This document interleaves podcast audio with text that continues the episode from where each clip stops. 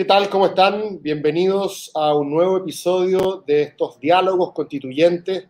Ya en la recta final, ya estamos divisando ahí a la vuelta de la esquina, al fin, crucemos los dedos, la, elección de constituyentes, alcaldes, concejales, gobernadores, ¿cierto? Em, pero en lo que nos convoca a nosotros específicamente, estos diálogos constituyentes están orientados, lo hemos dicho desde el primer minuto, a entregar insumos para el debate, con cierta independencia de si llegamos nosotros o no, ¿cierto? Finalmente, esto queda al servicio de las personas, hombres y mujeres que estén ahí y de todas las otras organizaciones, la ciudadanía que esté participando activamente sin duda en el proceso. Em, hoy tenemos un invitado que hace un buen rato queríamos tener. Nosotros usualmente tenemos como entre comillas, eh, entre comillas, ¿cierto? Eh, un, expertos eh, en, determinadas áreas del, de lo que podríamos llamar el andamiaje constitucional, eh, y, usualmente no son candidatos, usualmente son, son, son académicos o, o activistas de la sociedad civil. Hoy tenemos a un activista de la sociedad civil que también tiene una beta académica, pero que también es candidato. Eh, así que es un gusto estar, estar contigo, con José Andrés Murillo, que es candidato a constituyente por el Distrito 10. ¿Qué tal, José Andrés? Hola Cristóbal, un gusto enorme estar acá contigo. Em, también estoy de acuerdo con que lo importante, aparte de, pensar ser eh, elegidos eh, para ser parte de la Constitución, em, tenemos que crear contenido, ¿no? Tenemos que crear contenido y, apoyar. Eh, apoyar para que las personas que estén o que estemos ahí em, podamos ir conversando, teniendo algunos, alguna música de fondo que creemos y tenemos, tenemos la la convicción de que van a resultar en un, en un, mejor proceso y en un mejor resultado también. Correcto, sí, pues esa es la idea. Obviamente a uno, uno, quiere estar, pero si no está, el objetivo central de este proceso es finalmente... Y es, es, una cuestión que quería partir conversando contigo. Yo quizás por deformación eh, pienso siempre en, la legitimidad como, como la clave, ¿cierto? el, la métrica del éxito, como a veces le digo, del proceso constituyente.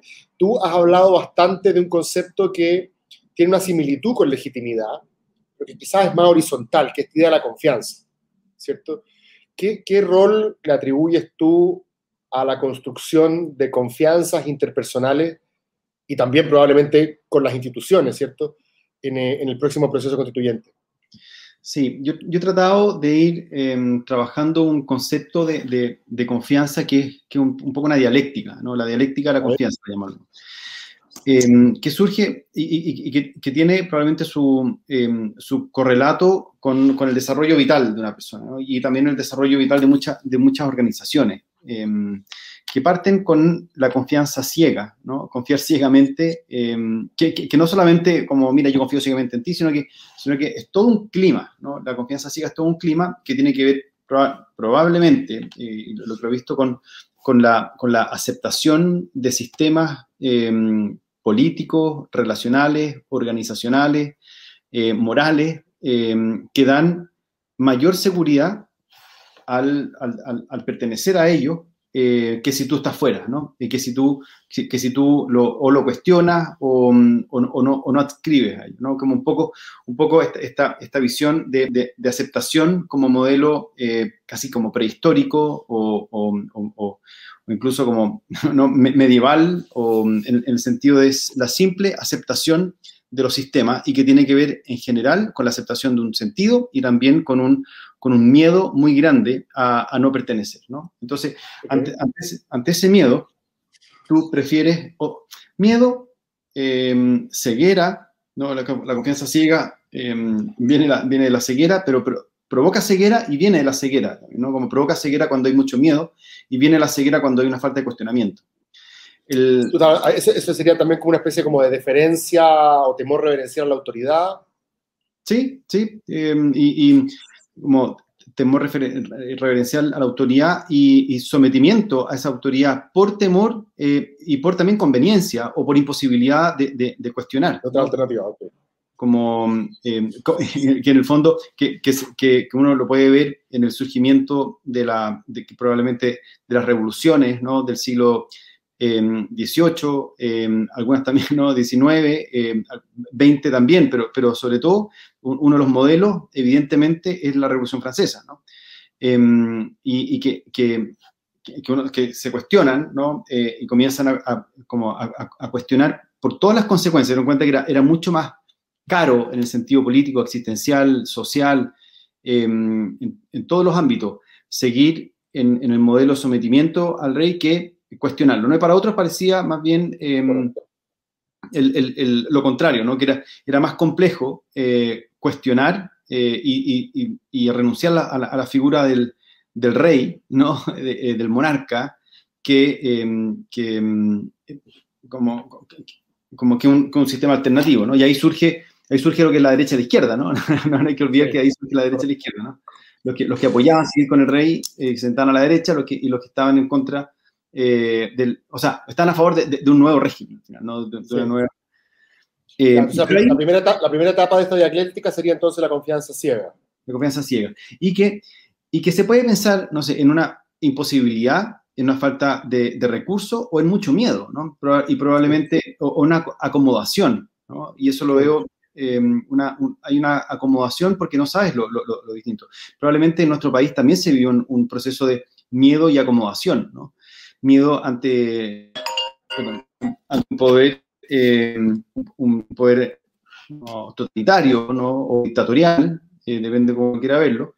Em, al mismo tiempo, como que fue durante la dictadura, y luego una acomodación durante eh, la, la, concertación, hasta que de pronto sucede el, el, el, resquebrajamiento ¿no? del, del, de la situación eh, de acomodación, eh, que un poco es también lo que se fue viviendo en la Revolución Francesa también, ¿no? Como, como que, ya se cae y, las cosas se, se, se, salen de su, de su mm, de, su orden, los ordenamientos, pero ahí nos pasamos, si nos vamos de nuevo a la dialéctica, a, una, a, una, a, al otro extremo de la desconfianza generalizada, ¿no?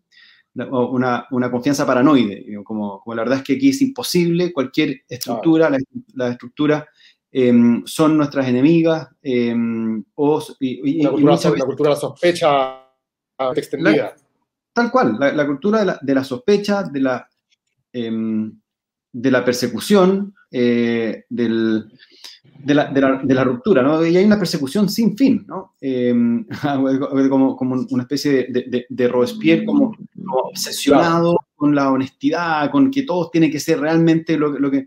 Y, y, la política tiene mucho de apariencia, la política tiene mucho de juego también, la política tiene mucho de, cuestionamiento, de pensamiento crítico. Em, y evidentemente creo yo eh, que la Revolución Francesa eh, fracasa por lo mismo, ¿no?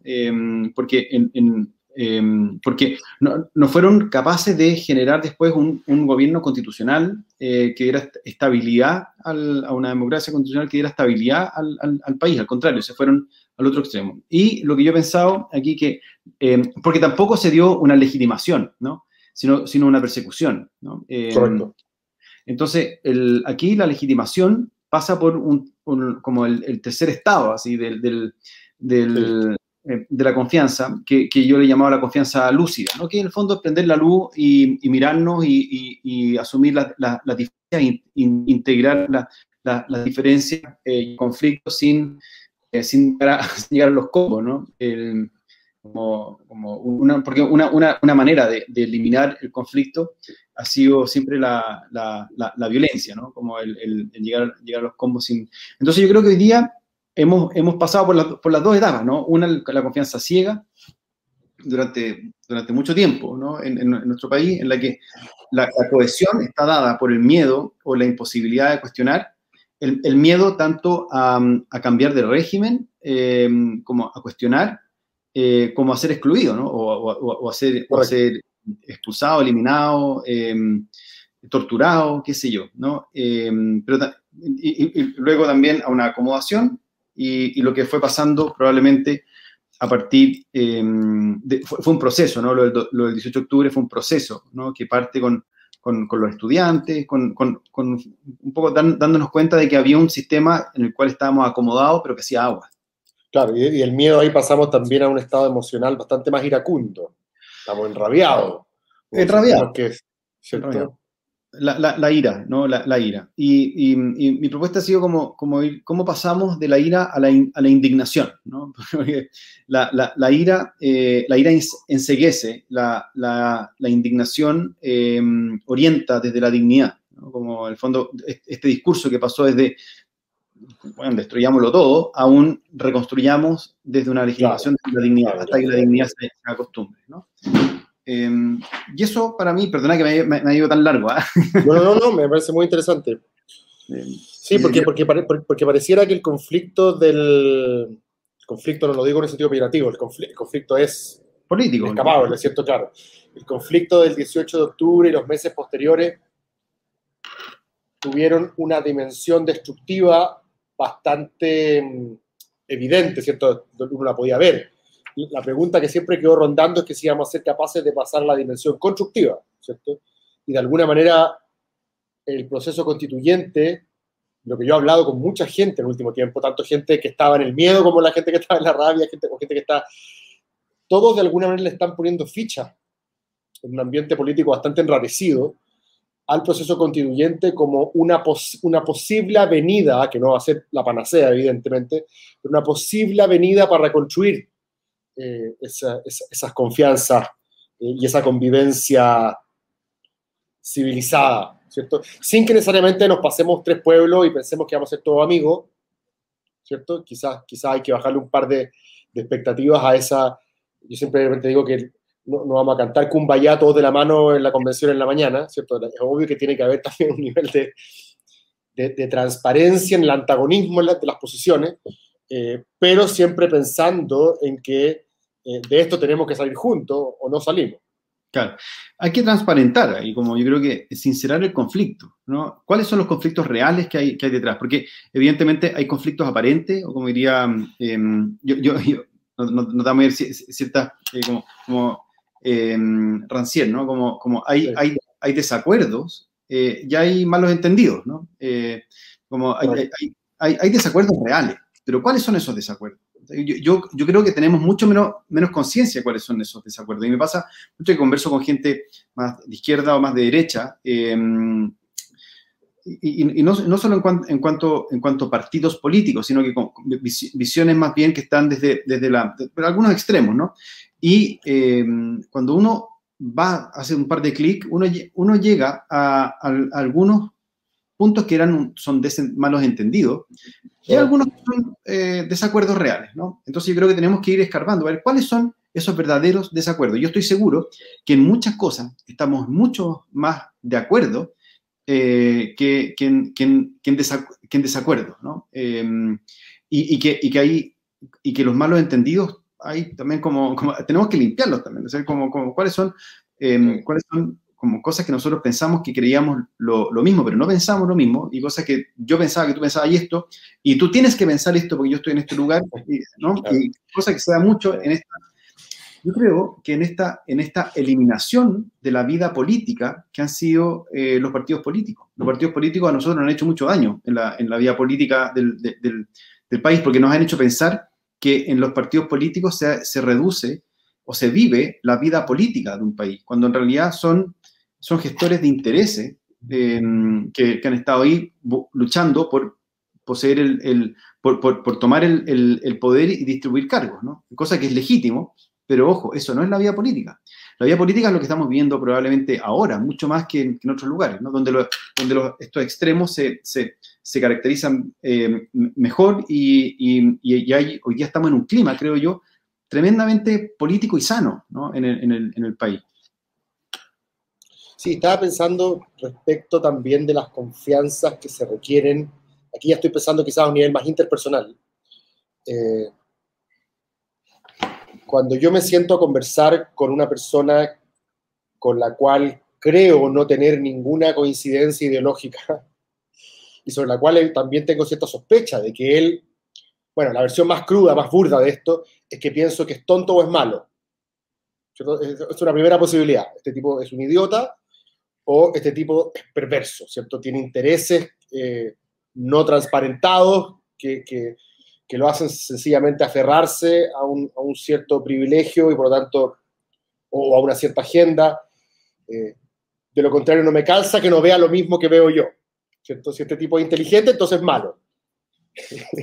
y, la otra posibilidad es que, sea tonto y no, lo vea. Entonces, eh, me, y, por otro lado, también existe muchas veces, creo yo, más que antes, no sé cómo lo veis tú, la percepción de que porque mi trayectoria vital es muy distinta a la tuya, ¿cierto? No sé, yo soy una mujer eh, lesbiana, mapuche, en, entre regiones, y tú eres un hombre blanco, eh, capitalino, heterosexual, de clase alta, ¿cierto?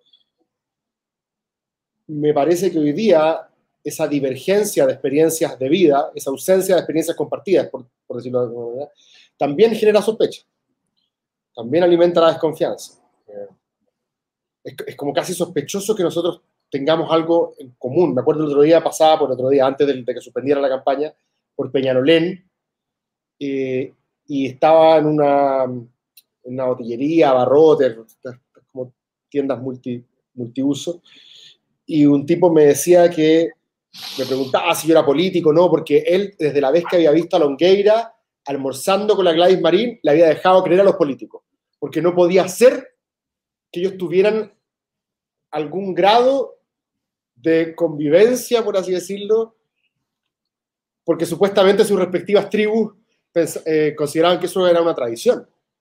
Entonces, ahí la pregunta que yo te hago a ti es de qué manera poder forjar o poder vencer esa cultura de la sospecha, primero para entender que, que uno perfectamente puede tener confianza interpersonales con personas que piensan distintas o tienen trayectorias de vida distintas. Yo creo, mira, eh, no sé si tú has tenido alguna vez la, posibilidad de participar en, juntas de vecinos o, juntarte, reunirte con juntas de vecinos.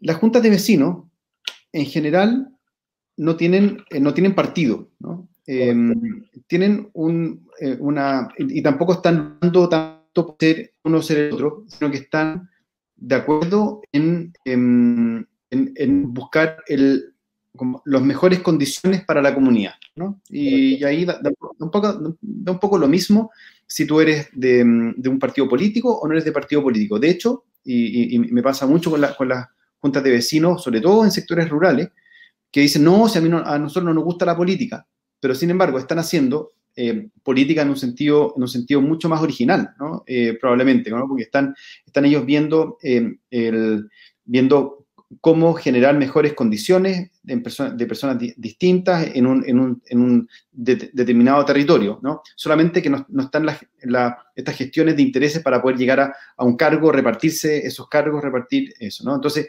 eh, ellos creen, ellos dicen muchas veces, nosotros no somos políticos, pero, pero en el fondo, aquello que se refieren ellos por políticos, uno podría decir, no son realmente políticos, sino que son gestores de intereses y que están luchando por, eh, por llegar a un cargo. Entonces, yo creo que hay una forma en que nosotros podamos volver a, eh, esta experiencia política em, que no solamente, y, que no va a estar solamente en el, Congreso, sino que va a estar en las comunidades más, bien locales. En, justa, yo, trataría de, ampliar y, como despartidizar las juntas de vecinos, las comunidades locales, o sea, en el fondo, ¿qué, es lo que vivimos hoy día? Y ver cómo podemos utilizar esa energía eh, y esa experiencia para poder hacer una, una forma distinta em, de, trabajo, de trabajo originariamente político. No sé si entiende lo que quiero decir. No, totalmente, pero yo estaba pensando que en la convención misma es un poco tarde para elaborar ese, ese proceso como de socialización, habría como de, de, socializar para volver a socializar. Hay mucha gente va a llegar con el mandato súper claro de defender eh, un poco la cartilla de la tribu, ¿no? Puede ser, puede ser, como, como ahí, ahí sí van a ser gestores de intereses. Lo hace que nosotros estamos acostumbrados a que los políticos eh, sean eso, y, gestores de intereses desde la corrupción también, ¿no? En el fondo, en el fondo que han sido financiados por, eh, por, empresas, eh, normalmente antes era por empresas y de manera oculta, además era, era tremendo, y, hacían, hacían leyes a medida, ¿no? y esa y, si bien nosotros hemos sido capaces en casos muy, muy, muy con pinza, em, condenar y, juzgar, por ejemplo, a Orpis, em, la ley, la ley de pesca, que es una ley evidentemente hecha con trampa, sigue ahí, ¿no? sigue legalizada, ¿no? Es una, es una ley. Entonces, el, esas gestiones em, de, interesados, no solamente de, intereses públicos, uno puede decir hay intereses públicos que tienen que estar ahí, que tenemos que llevarlos al polemos, ¿no? Al polemos de la, de la, de, la del, del, área política, ¿no? Eh, pero aquí hay intereses ocultos, ¿no? El, el, interés oculto, y probablemente es lo que también mucha gente hoy día está, yo no sé si, o sea, estamos cansados, ¿no? Estamos evidentemente cansados de esa, eh, de esas personas que, llevan un, sobrecito debajo del brazo y, tú, y, nunca lo abren hasta llegar al, último momento y decirme la verdad es que esto es lo que a nosotros me interesa y ese, sobrecito no lo escribió él, sino que lo escribió y lo, y lo financió otra eh, persona, sea interés económico, interés ideológico, interés religioso, que tenemos que ir em, eh, limpiando hasta llegar. Y yo sí creo que vamos a llegar a momentos de, de debate político eh, bien auténtico, ¿no? Eh, yo, yo, yo, ahí soy optimista en este, en este, el único gran riesgo que veo es que hayan algunos sectores eh, que, que, por lo general han sido portadores de estos intereses y financiados por estos intereses que estén sobre representados, ¿no? y aquí evidentemente hablo más de la derecha más ¿no? Sí, no, yo estaba pensando, y esto quizás es un, es un temor infundado mío. Eh, y, no es que yo no sea optimista, yo comparto tu, tu, optimismo, pero, pero no sé si esto es un temor infundado o, o quizás yo advierto una tensión, eh, que es que por un lado, esta convención se espera que sea muy transparente, ¿cierto? Por un lado, se espera básicamente que tenga paredes de vidrio, por decirlo de alguna manera. Eh, que, todas las comisiones, la sala, todo, todo esté muy transparentado, ¿cierto? hay gente que quiere poner hasta cámaras en el baño, un poco para que no haya, porque, porque está, está como el miedo a la transaca, ¿cierto? A la reglín, a la negociar, eh, a la pásame esto te pasó, y, lo entiendo, ¿cierto? Y, y, por otro lado, una, una, alta expectativa de participación ciudadana, ¿cierto? No participación por la buena onda, sino que institucionalizada, con ciertos mecanismos eh, sistemáticos, ¿cierto? Pero me pasa a mí que de repente pienso que los momentos en los cuales somos más auténticos, a propósito de esa palabra que ocupaste recién, son cuando yo estoy contigo, no sé, en un bar, ¿cachai? Nos estamos tomando algo y yo ahí de sincero mm. eh, lo que en verdad quiero o mis motivos. Me pasa que siento que si yo voy a tener la cámara al frente, mis incentivos van a ser, por así decirlo, más performáticos, como se dice hoy día. Van a ser más para... O sea, creo que, que, claro, o sea, creo que en este sentido la, la no estoy hablando contra la transparencia, esto insisto, es, es, una, es, una, tensión que yo advierto, no, no tengo una, una, posición tomada contra eso, por el contrario. Me parece que es súper importante para la legitimidad del proceso y el resultado que sea transparente.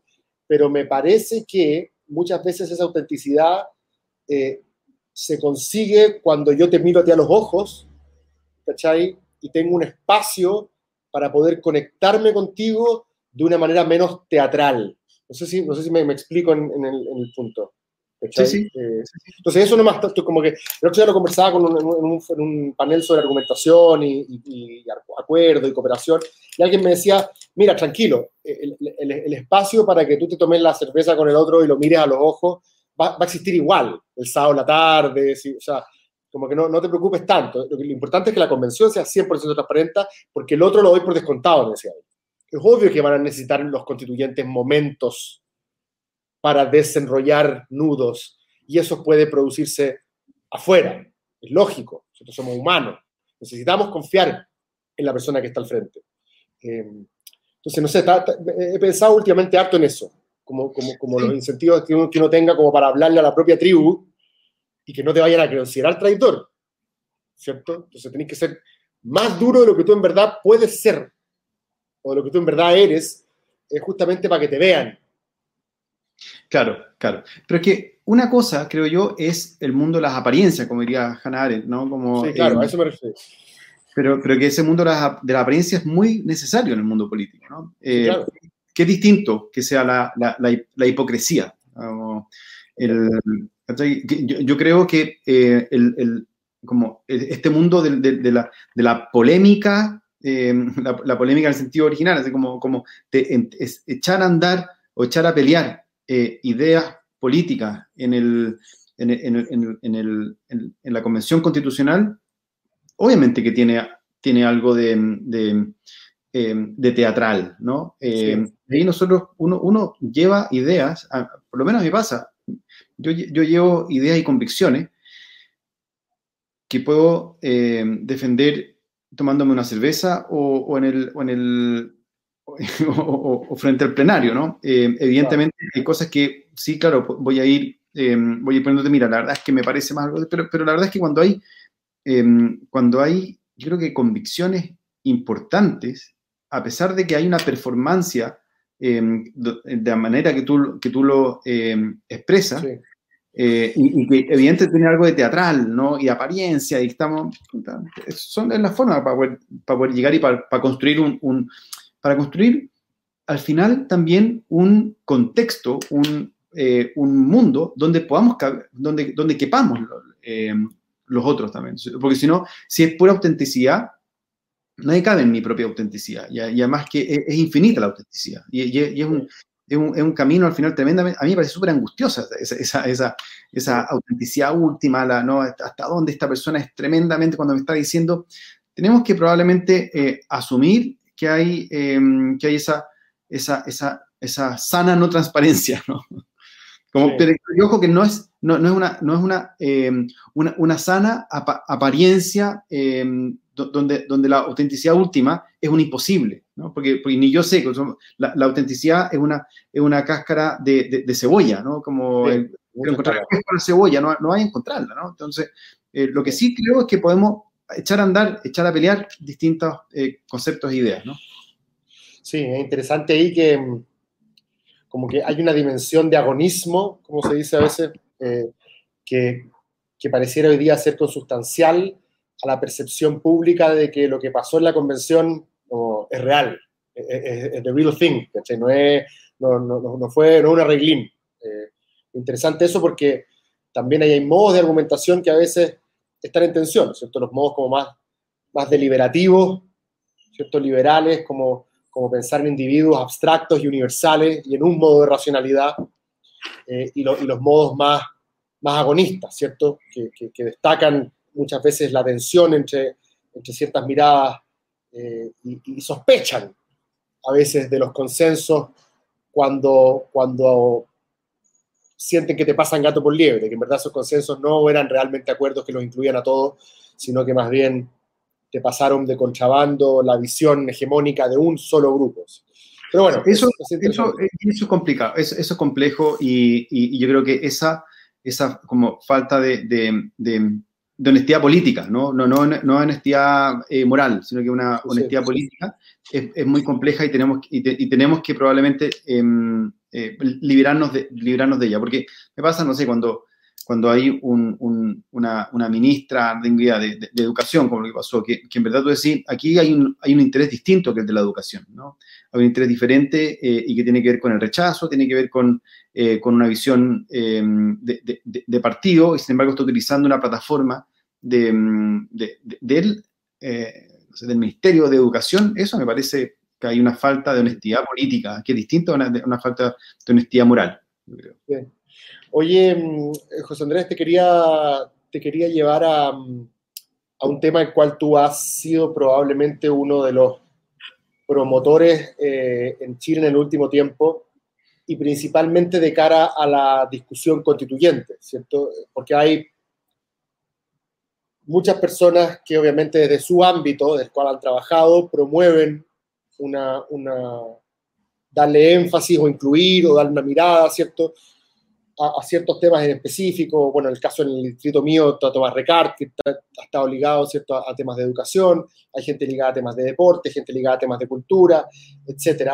Eh, en tu caso, probablemente han sido los derechos de los niños, niñas y adolescentes, uno de los, de, los temas que más has trabajado.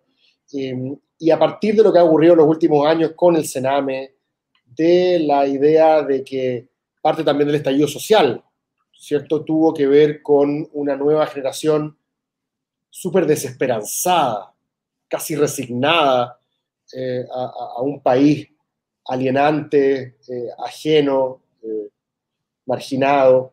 Em, ¿Cómo visualizas tú? No sé si te voy a pedir como un articulado, ¿cierto? Pero a mí me interesa mucho saber de qué manera una constitución pudiese, para partir conversándolo, incluir una consideración especial por aquellos que parecieran ser los, más vulnerables, ¿cierto? Niños y niñas y adolescentes.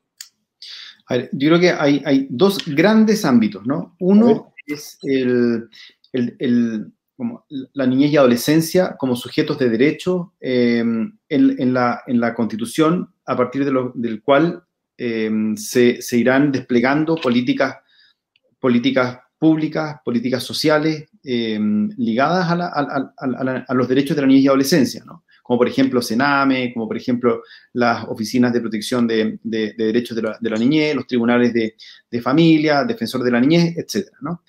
Eh, o sea, la, la, institucionalidad asociada a la protección de esos derechos.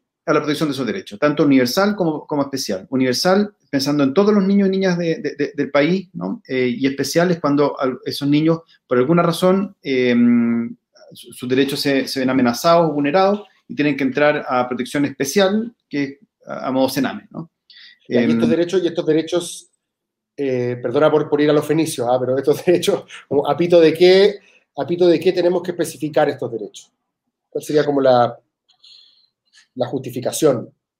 A ver, yo creo que hay como hay varios, varios motivos. Uno, por, em, por derechos humanos, como, como parte, parte de los derechos humanos que han sido como reforzados a través de las distintas em, como, como instancias, ¿no? Es la Convención Internacional sobre los Derechos de la Niñez, de la cual el país es signatario desde el año 90. ¿no? Entonces hay un compromiso del país eh, por, como, y yo creo que al Chile al firmar un tratado de derechos humanos de la envergadura de la Convención Internacional sobre los Derechos de la Niñez, sobre los derechos del niño, eh, limita su soberanía y por lo tanto se obliga a, a instancias. ¿no? Hay, hay, estos hay, derechos están pensados, estos derechos humanos de los niños, niñas y adolescentes están pensados como una garantía de un desarrollo que les proporcione ¿qué? condiciones de autonomía. Eh, ¿cuál, es el, cuál, cuál, es como el estándar normativo ahí? ¿Qué, qué, es lo, ¿Qué, es lo, que nos interesa particularmente proteger de los derechos de los niños? Sí, hay, hay eh, dejar si, si, si, me acuerdo todo, ¿no? pero, pero hay al menos sí. cuatro grandes como principios rectores de la convención. ¿no? Uno es el interés superior del, del niño, ¿no? es decir, que, que tienen prioridad absoluta en, en términos legislativos, administrativos, eh, políticos, políticas públicas, ¿no? Como interés sobre el niño. Hay, hay, hay, varias interpretaciones, además, ¿no? ¿Pero por qué? Eso, eso, es por el, eso es por la vulnerabilidad, es, es por el estado, digamos, de indefensión que se encuentran, o porque los consideramos en sí mismos, perdón por ocupar una expresión eh, metafísica, pero sagrad, sagrada la niñez, o es porque, como diría John Feinberg, tenemos que asegurar como el, el derecho a, a, un futuro abierto y lo que nos importa es lo que el niño va a hacer después. Eh, sí. no, sé si me, no, sé si me, explico, como, ¿cuál Totalmente. sería? Totalmente. Yo, creo, yo creo que, eh, o sea, a ver, uno es, es lo que va diciendo el, la convención, la convención lo plantea de esa manera, ¿no? Eh, pero ahora la, el, el, fundamento eh, sí. metafísico, diría yo, como, o, o, o, o político incluso, eh, tiene que ver, uno, con la vulnerabilidad, pero no es un único grupo vulnerable, pero además con, con la, eh, con, el, con esa, también diría como responsabilidad transgeneracional, ¿no? Eh, dependemos de ellos, ¿no? Hay, hay, un, hay, un, hay, una frase que no sé si, ya tiene muchas interpretaciones también, ¿no? Pero, pero a mí me gusta mucho. El último párrafo de, eh, de Los orígenes del totalitarismo de Hannah Arendt, sí. Ella plantea ya, si bien ella plan, habla sobre el, uno de sus grandes temas, que es la, la, la, la, condición de natalidad del ser humano, pero dice como con, la, con la llegada de cada nuevo ser humano al mundo sabemos que todo puede ser diferente, algo así, ¿no? Y que podemos hacer algo de nuevo. Y, y eso lo escribe eh, el, el, año, creo que es 48, ¿no? Lo publica eh, Los orígenes del totalitarismo, después de haber revisado, eh, como uno diría, simplemente el borde del precipicio no real en el que se encontró la humanidad y se encontraba en ese momento la, la, la humanidad por el estalinismo, el, el nazismo, el, la, la, guerra mundial, lo, lo, los campos de concentración, eh, las purgas, qué sé yo, todo, todo, el totalitarismo, ¿no? los totalitarismos de dónde, de dónde surgen. Y termina ella hablando de la importancia de mirar la niñez. ¿no? Obviamente no en términos que, que, diríamos, que diríamos ahora, ¿no? pero podríamos interpretar que eso del año 48, Hannah también dice, ¿sabes qué? Eh, tenemos que pensar el, el, el, horizonte porque ahí viene una nueva, una nueva mirada, ¿no? Una, una, una nueva mirada. Y ahí yo pienso que, que hay, em, obviamente quizás estirando un poco la interpretación, eh, yo tiendo a, a, decir aquí hay un, em, hay, un, eh, hay, un, hay un principio intergeneracional que además se da, que está presente en, en todas las, prácticamente en todas las familias, barrios, comunidades, que, la niñez que, que, son, que son los niños, ¿no?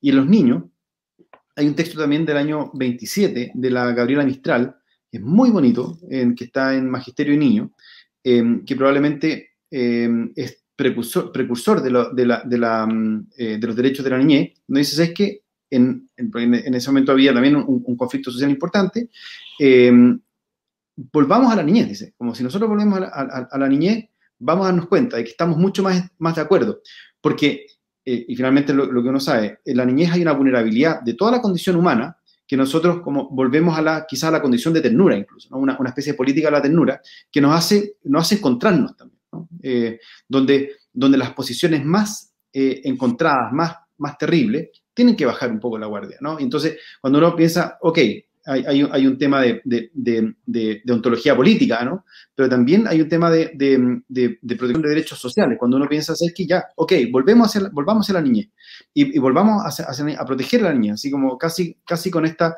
con esta eh, visión como de barcos, hay que salvemos a los niños y, las mujeres primero.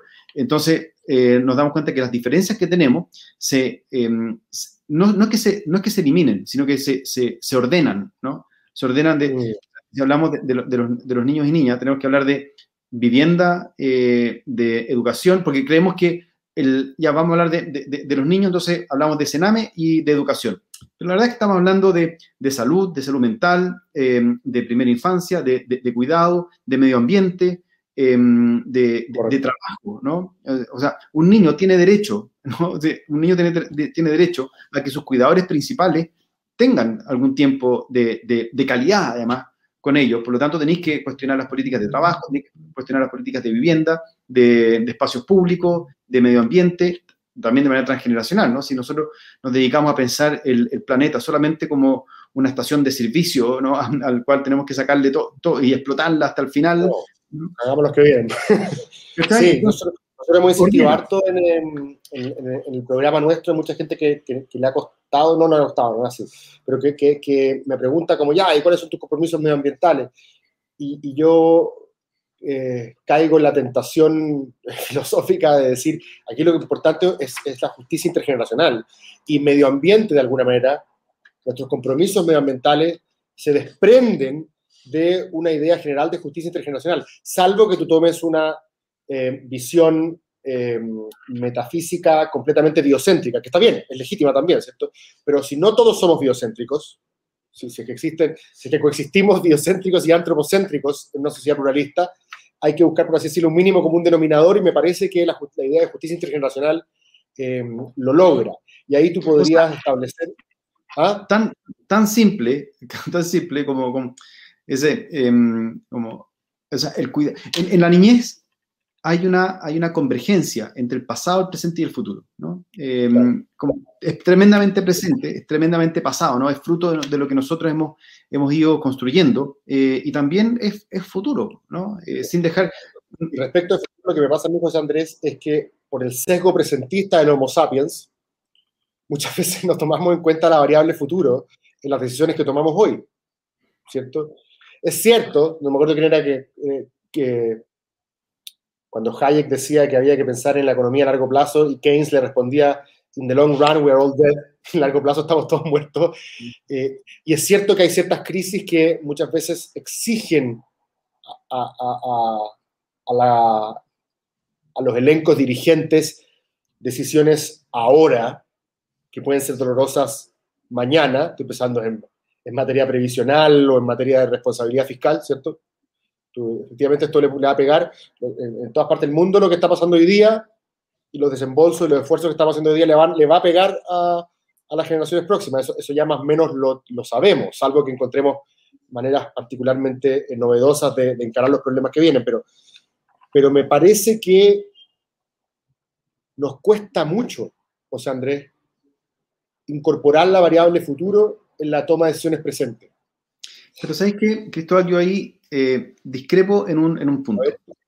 Em, eso pasa en políticas públicas, porque parece que, los políticos se sacaran su, chaqueta de, de papás, de, de, de, hermanos, de tíos, y como que hablan no, de manera muy seria, y luego llegan a la casa, se, se, se, ponen el, el polerón, ah, hacen una asada, invitan a los niños, y están pensando en el futuro de sus hijos, y en el, futuro de sus hijos.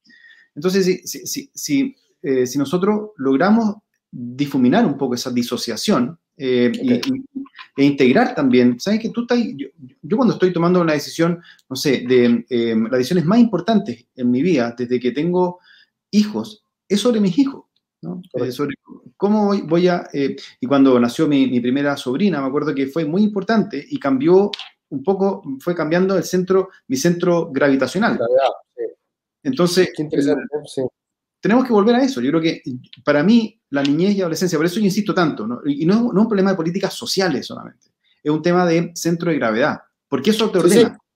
Por, eso, por, eso, por eso yo me refería a justicia internacional como una manera de incorporar la variable futuro sistemáticamente eh, a, la, toma de decisiones. No, me quedé pegado en una cuestión que dijiste sobre la Ana Arendt, que mm, ella tenía, ¿cierto?, esta, esta, esta fijación Qué interesante, porque en el caso de ella nosotros la asociamos a la tradición republicana, no necesariamente a, lo revolucionario, que es esta idea de empezar de nuevo, ¿cierto? Eh, no hay nada más simple y radical que comenzar algo nuevo. Algo nuevo, no, no, de nuevo, sino algo nuevo. Algo nuevo, exacto. Eh, eh, y, el, algo nuevo, ella lo identifica desde la, la mecánica de fundación de ciudades de los romanos hasta la experiencia cristiana del perdón, que te permite decir, ok, borrón, por así decirlo, y, y, mirémonos la cara como, como, como, si, como si esto, solamente el perdón te permite empezar.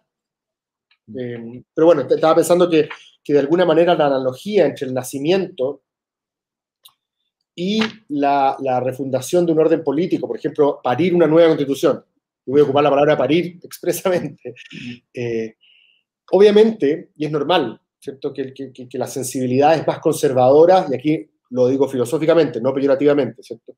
Que las sensibilidades más conservadoras, más burquianas, como diríamos, eh, dicen, pero oye, ¿para qué vamos?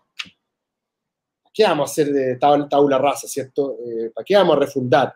Y es, muy entendible ese, temor a partir de la experiencia histórica, de la importancia de incorporar el acervo cultural, la, la sabiduría de los tiempos, etcétera, ¿cierto? Y eso me parece que es importante mirarlo. Eh, pero también hay algo que no es solamente revolucionario, sino que republicano, que es esta mirada arentiana en decir, ok, ¿sabes qué?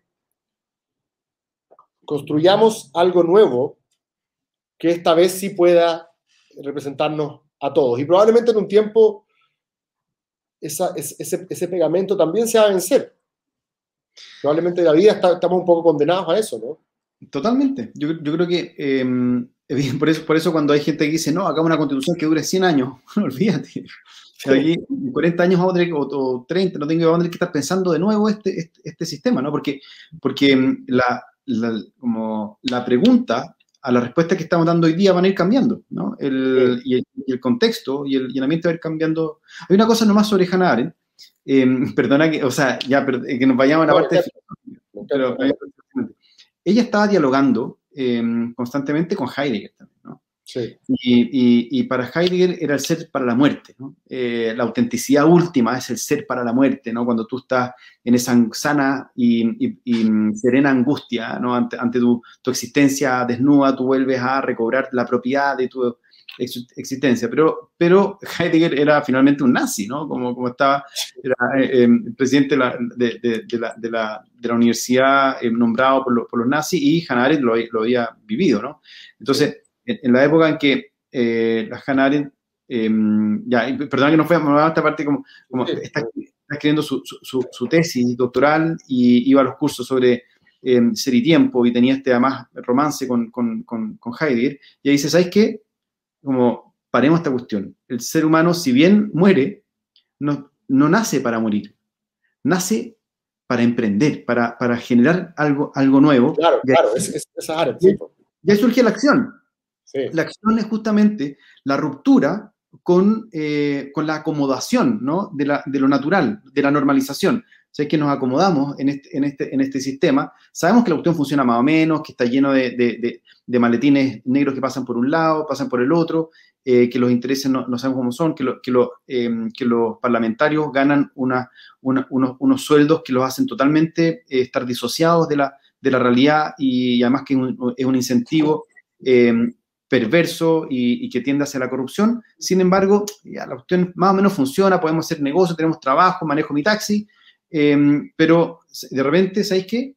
Eh, chasconeamos esta cosa, hay, hay algo que no, no, nos produce mucha, mucha angustia y queremos y queremos eh, volver, ¿no? Y romper con esa naturalización del orden establecido y comenzar eh, algo nuevo que se pueda sí. fundar en promesas mutuas, ¿no? Sí, yo, yo creo que, en el fondo, la, la, la, Hannah Arendt ahí dice como, lo más importante es que la constitución sea legítima desde, desde la confianza de poder hacernos promesas mutuas, de respetarnos, ¿no? Sí, qué lindo. Sí, yo en ese sentido soy súper argentino, me gusta, me gusta mucho, a pesar de que provengo, provengo por más de la tradición liberal. No sé por qué Daniel Breva y yo tenemos una fijación con, con la eh, Y hay, hay, un, a propósito, probablemente los textos que más, más me, me, pegó a mí cuando era más joven era cuando ella habla de Sócrates y cómo, y cómo Platón abandonó su Estaban. confianza por las instituciones republicanas, claro, o sea, por las instituciones democráticas, mejor dicho. O sea, Platón siendo un joven impresionable, eh, llevando, yendo con su, con su maestro Sócrates a ser juzgado por atenienses comunes y corrientes, por el panadero, el herrero, eh, el carnicero, ¿cierto? En esta, en esta fa fantasía de Pericles de que, de que todos podían deliberar sobre los asuntos públicos, ¿cierto? Esta visión, más que fantasía, esta visión de, democrática de, de Pericles eh, y Platón no podía entender cómo, siendo el argumento de Sócrates impecable, siendo con distancia el tipo más inteligente de la polis, estos ignorantes lo estaban condenando a muerte. Y según Arendt, que es en ese momento clave de la historia de la política en el cual Platón y, y parte importante de los filósofos como que le tiran la cadena a la democracia. Dicen, hay que Pensemos, pensemos en órdenes políticos donde no sea la gente común y corriente la que decida, porque decide mal. ¿cierto? Es interesante esa, esa, esa evaluación de ese momento histórico. Pero bueno, me estoy yendo en bola. No, te quería ahora para volver. A, volver. Eh, había entonces dos dimensiones en las cuales tú decías que los derechos de los niños, niñas y adolescentes tenían, podían tener consagración constitucional. Una, me dijiste, niñez y adolescencia como sujetos, o sea, niños y adolescentes como sujetos de derecho eh, y la institucionalidad correspondiente, ¿cierto? Y había un segundo punto. Que no, la segunda es justamente esta responsabilidad transgeneracional. Ah, sí, perfecto, sí. ya. Sí, el, el, fondo, pensar el mundo desde, eh, de, de, desde aquellos que hoy día como está, estamos cuidando, ¿no? Y que, que además, ojo, si, yo, si cuando yo voy a... Um, Antofagasta, voy a La Chimba o voy a Santiago, voy, voy a, a, a Lo no tengo idea.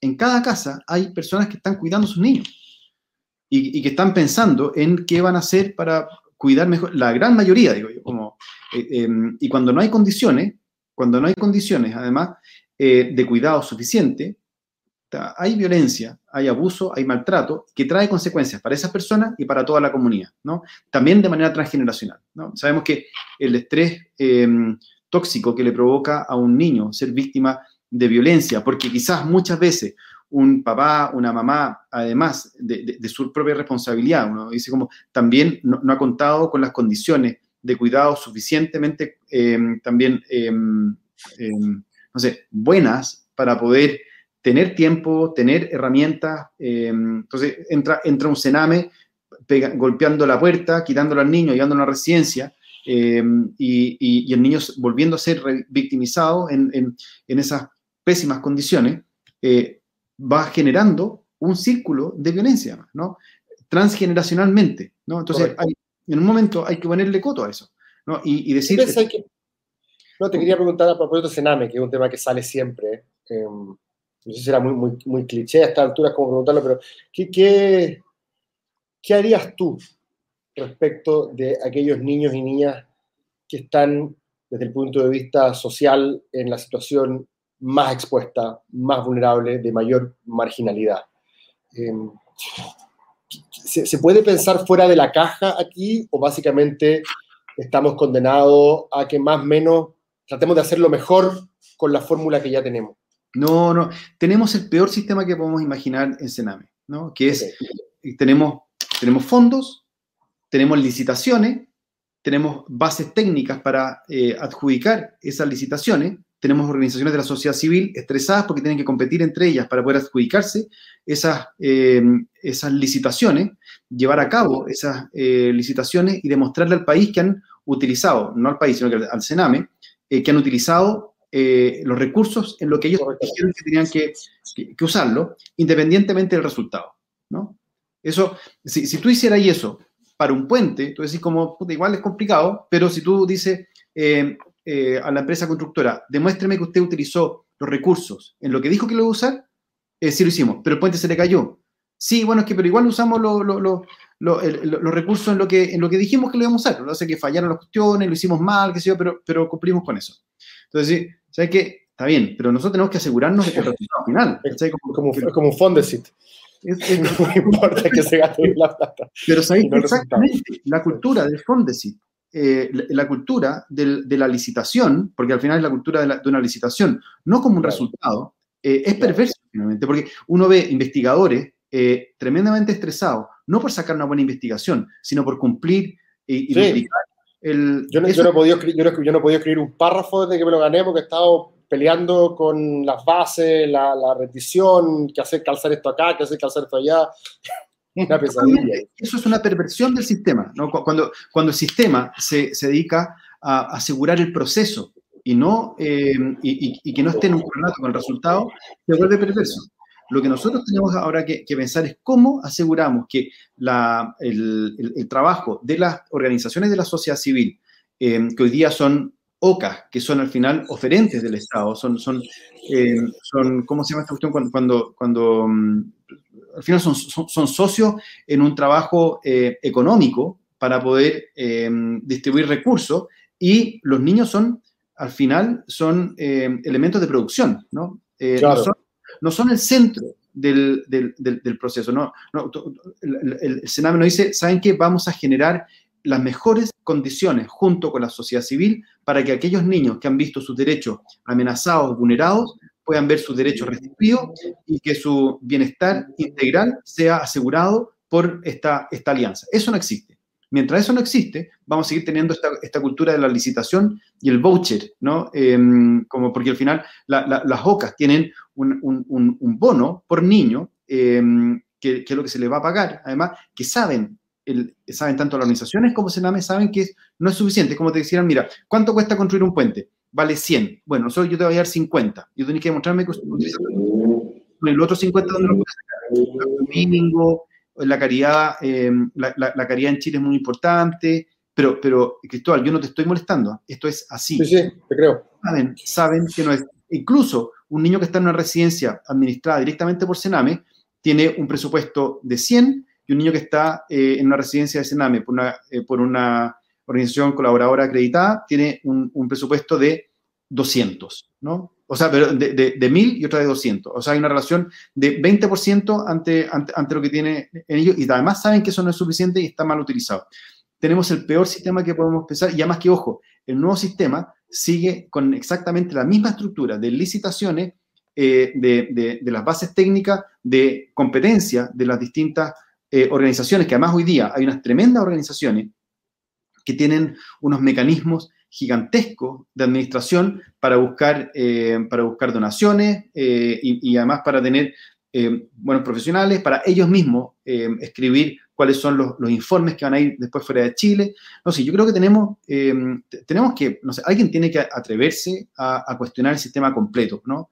y, y, probablemente, si que nosotros hoy día ponemos, porque y eso viene de la Constitución, puede que también venga de la Constitución, ¿no? El, uno podría decir, eh, aquí hay un, un, principio de subsidiariedad que está, que está funcionando eh, de manera mal, ¿no? De manera e, equivocada, ¿no? Porque eh, el, la, la, organización, el Estado no quiere hacerse cargo, ¿no? Em, o, o, o, prefiere no hacerse cargo porque hay privados que sí quieren hacerlo, pero lo hacen mal. Pero no importa, ellos, ellos quieren hacerlo y en esta especie de, de, fantasía, de separación de, de, poderes, está el que en realidad no es una separación de poderes de, para control, sino que para colusión. Hay una colusión natural entre, la, entre Sename, que financia las organizaciones, las organizaciones se van acomodando, y el último, el último punto de, de, de prioridades es el niño. ¿no? Yo, yo un acuerdo les dije, ¿saben qué? Ustedes con estas bases técnicas lo que están, lo que están promoviendo es que el grupo de, de adultos que cuide, entre comillas, a los niños, se encierren